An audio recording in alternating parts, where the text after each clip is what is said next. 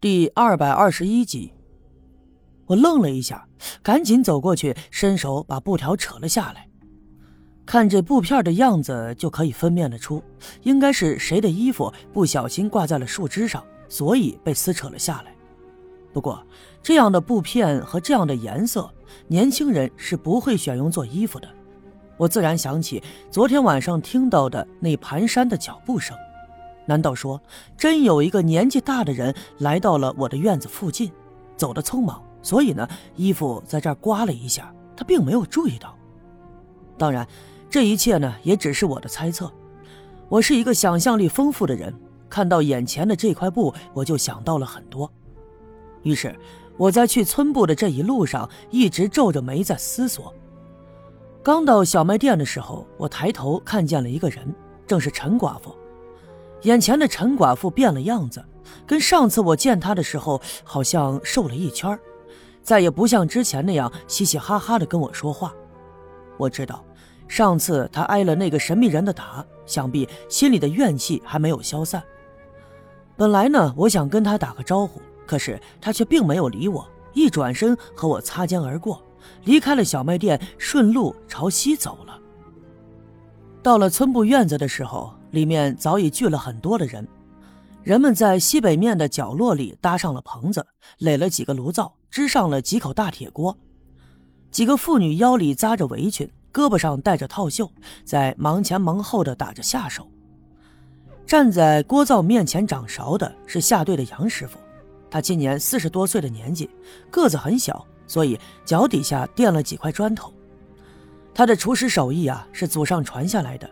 据说他爷爷当年是京城里的御厨，所以别看他身材矮小，可是干起活来却特别的麻利，煎炒烹炸忙的是叮当作响。院子中间呢摆了几张桌子，桌子上碗筷都已经放好了，一些调皮的孩子围着桌子在嬉笑打闹。虽然现在时间还早，可村部里的院子已经是一派热闹的景象。这个时候。有一个人引起了我的注意，就是那个破衣烂衫的哑巴，他就蹲在院子东南侧的墙角，手里头拿着一根小树枝，正低着头在地上画些什么。他身旁有两个孩子，大一点的是栓柱，栓柱身旁那个四五岁的是丁桂兰的孩子。两个孩子聚精会神的就看着哑巴在地上画着图案，并不像其他孩子那样追逐打闹。刘玉梅今儿个穿了一身新鲜的衣服，和平时她那身中山装不一样，颜色呢格外的鲜艳，头上还别了一朵大花，脸上抹的煞白，但是嘴唇却涂得通红。看她这阵势，就好像今天她才是这场宴会的主角一样。看见我来了，她连忙迎了过来，笑着就对我说了：“哎呦。”哎呦，小叶兄弟呀！哎呦呦呦，不对不对不对，应该叫叶校长。刚才呀，老村长还嘱咐呢，得把你请到前面来。你是咱们村的校长，可是贵宾呢。我冲他笑了笑，并没有多说什么。不一会儿的功夫，前来贺喜的人们就聚到了村部的院子里，村部的院子一下就被挤满了。村长闺女的会亲友。这是整个刘家镇最热闹的事情了。按理说呀，这会亲友应该是男方家办酒席的，女方呢带着直属的亲人去参加。可是人家金枝说了，家里头没什么亲戚，所以呀才在刘家镇办理这场喜事。人们一听就私底下纷纷议论，很有可能这金枝会成为赵村长的上门女婿。你想啊，人家金枝是县城里来的啊，有文化有手艺，还见过世面，说不定啊，未来会接替赵村长的位置，当这刘家镇的这个新村长。又过了一阵子，前来贺喜的人们都已经在桌子旁坐下，赵村长呢也穿了一身崭新的衣服，他从屋子里走了出来，人们见了纷纷起身祝贺，赵村长也挥手向人们示意。可是人们却注意到，并没有看到金枝还有赵金凤。有几个嘴快的就询问赵村长，赵村长笑着对大家伙说：“哈哈哈哈，金枝昨天晚上喝酒喝多了啊，这也是前阵子干活呀，的确是累了。我呢就让他在家里多躺上一会儿。呃，估摸着这会儿也差不多了，大家伙先吃着，先喝着啊，一会儿他们俩就来了。大家伙也并没有在意。前一阵子一起在大石碑那里干活，人们对金枝的印象呢也还是不错。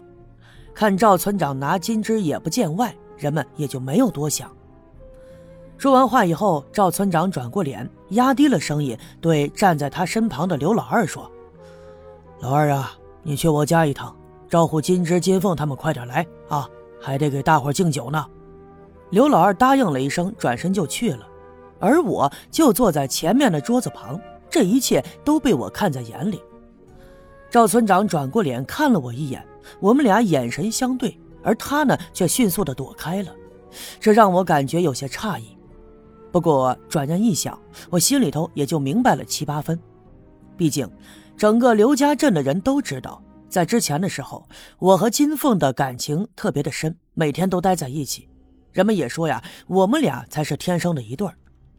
赵村长虽然没有公开的赞同，那实际上他也没有反对。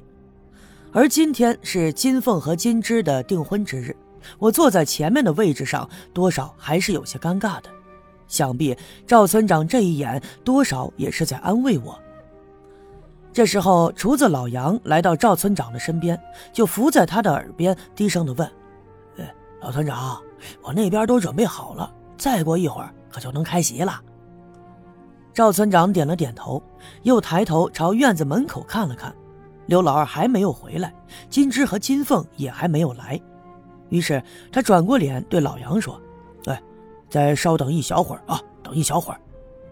老杨点了点头，又回到一旁的棚子里去忙活了。我也朝院门口看了看，站起身对老村长说：“要不我也去看看吧，我看看他们准备好了没有。”很明显，我的这句话出乎了赵村长的意料之外。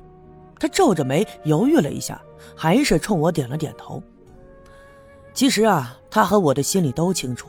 之所以拖延到现在，有可能是金凤的心里还有疙瘩。那么这解铃还需系铃人。其实啊，仔细的想一想，眼前发生的状况，昨儿晚上我就应该预料到的。不过，不论是昨天晚上跟赵金凤之间的谈话，还是要探地穴的事情，都让我心里十分的激动，所以我一时间没想到这一点。不过呀，这还是出乎了我的意料之外。在我的印象里，金枝一向是个特别稳重老实的人，说起话来呢也特别的斯文，跟赵金凤也处得特别好。可是无论如何，我都想不到昨天晚上他醉酒以后会出手打了金凤。